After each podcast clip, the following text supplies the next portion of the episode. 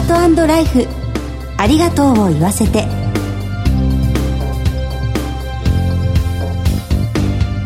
こんにちは。番組パーソナリティの久保井あさみです。前回に引き続きコメンテーターは全日本総裁業協同組合連合会理事の川崎和義さんです。川崎さん今週もよろしくお願いします。はい川崎です。よろしくお願いいたします。川崎さんは香川県のご出身なんですよね。はい、えー、香川県の坂出市から参りました。香川といえばうどん県ですよね。そうですね。香川といえばうどん県です。やはり讃岐うどんですよね。東京でも讃岐うどんのチェーン店が増えてきましたがやはり香川の讃岐うどんは格別なんですか？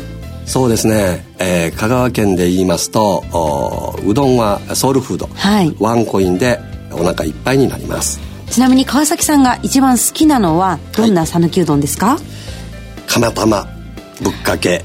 はい。醤油うどんたくさんあります。ああ、もう食べたくなってきましたね、はい、さて先週に引き続くゲストは中野光一さんです。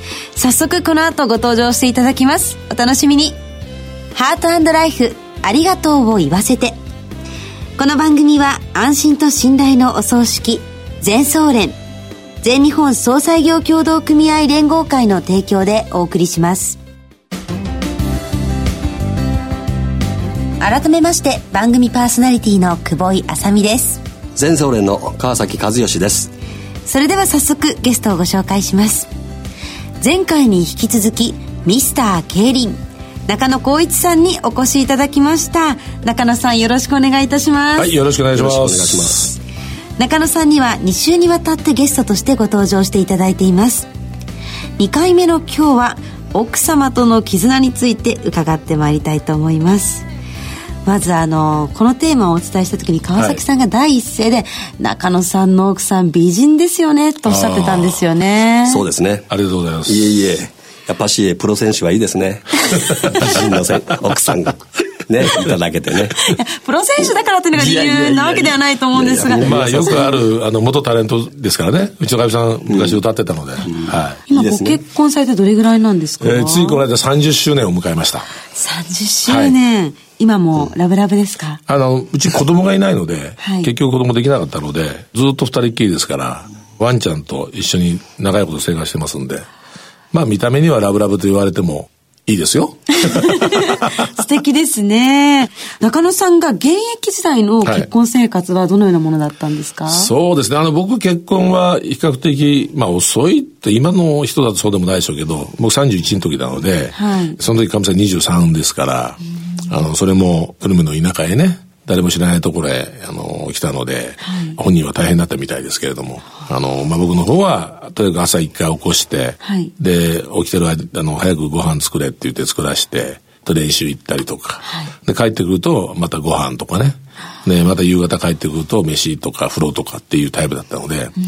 じゃあこう九州男児というか結構亭主関白な一面があったんでしょうか？それが当たり前だと思ってたのでただね現役僕36で辞めてますから、はい、まあ実質うちの会社さんはその5年間ぐらいを、まあそういう思いをしていたと。まあその反応でしょうかね。あの、その後は一切、えー、そういうことしなくなりましたんで。はい。でも現役の時はもう本当にバッチリとサポートしてくださってたんですね。すねはい。特にやっぱ食事関係は気を使って、いろいろやってもらったりとか。はい、まあ、競輪というと危険を伴うわけじゃないですか。はいはい、そういったレースに送り出す奥様の心境ってどんなものだったんですかね。僕はわからないので、その、よく言ってたのは、成績良くても悪くても、あの、帰ってきたら、はい、あの、お帰りだけでいいよと。お疲れさんだけでいいよと。でこの成績良かったね、悪かったねっていうことは、はい、もう一切気にしないでくれと。で、それ気にされるとこっちがね、平常心でいられないと。はい。あの、大体頭きて帰ってきてるのに、そこで悪かったねって言われると、この野郎って思っちゃうから、その時は、ちゃんと、あの、いつもと同じで、お帰りなさいって、お疲れさんって言ってくれるのが一番いいよって。そうすると、僕も家に帰ってきて落ち着いてっていうことになるのでっていうことをいつも言ってましたけどね。へえ、現役生活を支えてくださった奥様に対して感謝の言葉を述べるとしたらどんなことですか？いや、あのー、まあ別にね、現役の時は勝手にやってました。その分あの、さっきも言いましたように、辞めてからは、奥様お好きにどうぞってやってますので、いいんじゃないでしょうかね。でも大いに感謝されているという。まあ、あの、ちょっとね、一時結婚する前ぐらいに、はい、あの、調子悪くなって、まあ、そろそろやめようかなとかって思ってた時期もあったので、はい、で、結婚してからまた、ちょっと、それこそ環境変わって、あの、自分だけじゃないので、あの、神様のためにも頑張んなきゃと思って成績上がったりしてますんでね。はい、そういう意味では、あの、結婚してよかったなとも思ってますし。そうなんですね、はい、いかがですか川崎さん？えっとね今の中野さんのお話聞いて中野さん30年じゃないですか、はい、僕35年になるんですよ、はい。やはりうちの奥さんもですね、え本当に全然田舎のあの田んぼやってたうちらみたいなところパッと来て、はい、よく本当に35年になるんですけどよく持ってますよね。でその間僕はもう放し飼いで自撮りで走り回って外で、そういうのがやっぱし35年経って、はい、あ先ほど言われたように感謝しかないですね。はあ、もう感謝しかないですね。ないですね。まあ、これから先はね、うん、あの、二人仲良くやっていくしかないので。そうそう、それしかないです、ね、はい。まだちょっと結婚してない立場なので、すごく勉強になります。ここまで来るとそういうふうに思えるんで、ただ途中はいろんなことが当然あるので、ありますあります。それはお互いね、そこをどうやって、まあ、我慢していくかってことでしょうね。出ました。結婚は我慢よ。中野さん多分我慢してない。奥さんが我慢したんだよ。多分そうでしょうね。ね。はい、だから持ったよね。そうですね。ほら。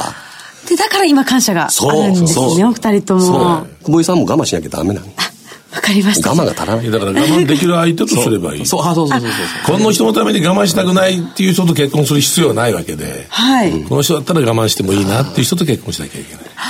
明確な基準をありがとうございます。なんかよかったですね。はい、今の、ね、答え出ました。出ましたね。出ました。そう思えた人と出会えたら結婚します。そうそうそうそうそう。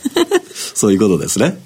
はい。はい、そんな中野さんは、現在、日本自転車競技連盟の選手強化委員長を務めていらっしゃるんですよね。はいはい後進の選手たちにどんなことを期待されていらっしゃるんですか、まあ、どんなっていうか、とりあえずですね、もう今は、あの、なんといっても2020年の東京オリンピックが最大の目標なので、はい、そのオリンピックに向けてね、すべてを捧げて頑張りますぐらいの、そういう選手がたくさんいてくれるといいなと思ってますけどね。で、あとは自分がそれをやるんだという思いを、強い思いを持って来てくれれば、僕は結果全く問いませんよ。あの、勝てなくても。こればっかしは、運で勝つこともあれば、運で負けることもあるし、はい、まあそれには、あの、準備が必要なので、しっかりとした準備をした上で、そうなればいいという。はい。世界におけるスポーツ、競輪の目指す先はどんなところですか、はい、そうですね。あの、今、やっぱりあの、オリンピックと、えー、日本でやってる競輪っていうのはや、ややちょっと違いがあったりとか、はい。で、あの、競技場も違ったりとか、オリンピックとか世界選手権っていうのは、一周が250メートルの室内の、はい、えー、板張りバンクなんですよ。で非常に小回りになって、はい、なんでこうなってきたかというと、あの、一つはヨーロッパのね、えー、大会が、ロードレースはすごく人気あるんだけれども、はい、トラックレースがもう一つ人気がね、一時よりなくなってきたと。そうすると、あのテレビ中継とかも、夏の競技のいっぱいある中では、日程的にもね、テレビ局としてもなかなかやらなかったりするので、非常に冬の競技に回してしまうと、やりやすいかなと。で、冬場に、えー、大きな大会やりましょうみたいな。そうすると、寒いので、当然室内でやりますと。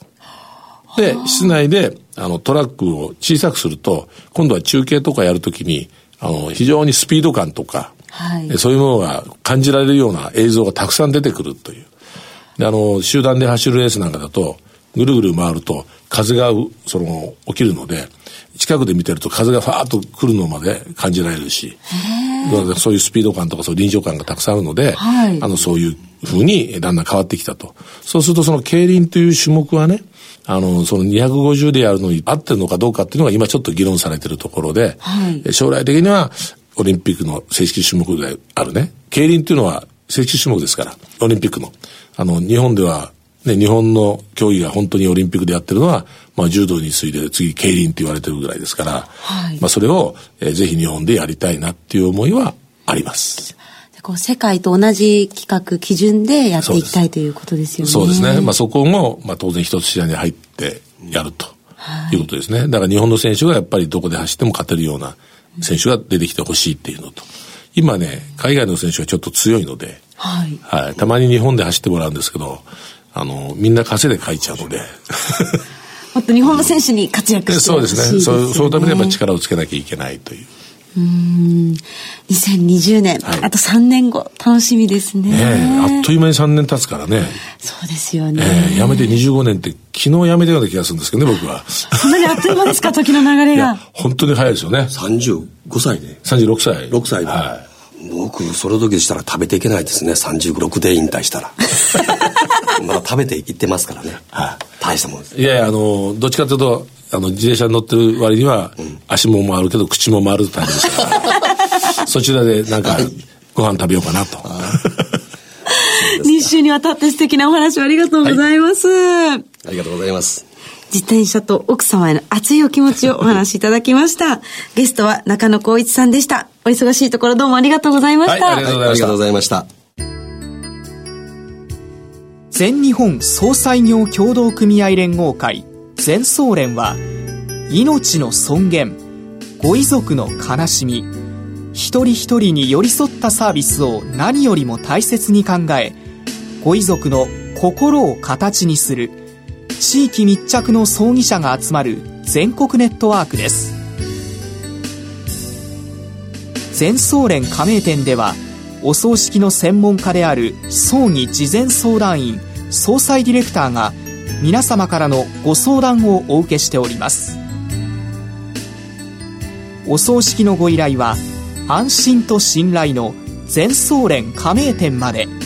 詳しくは全総連ホームページをご覧ください。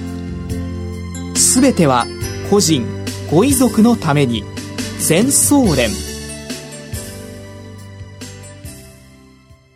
全総連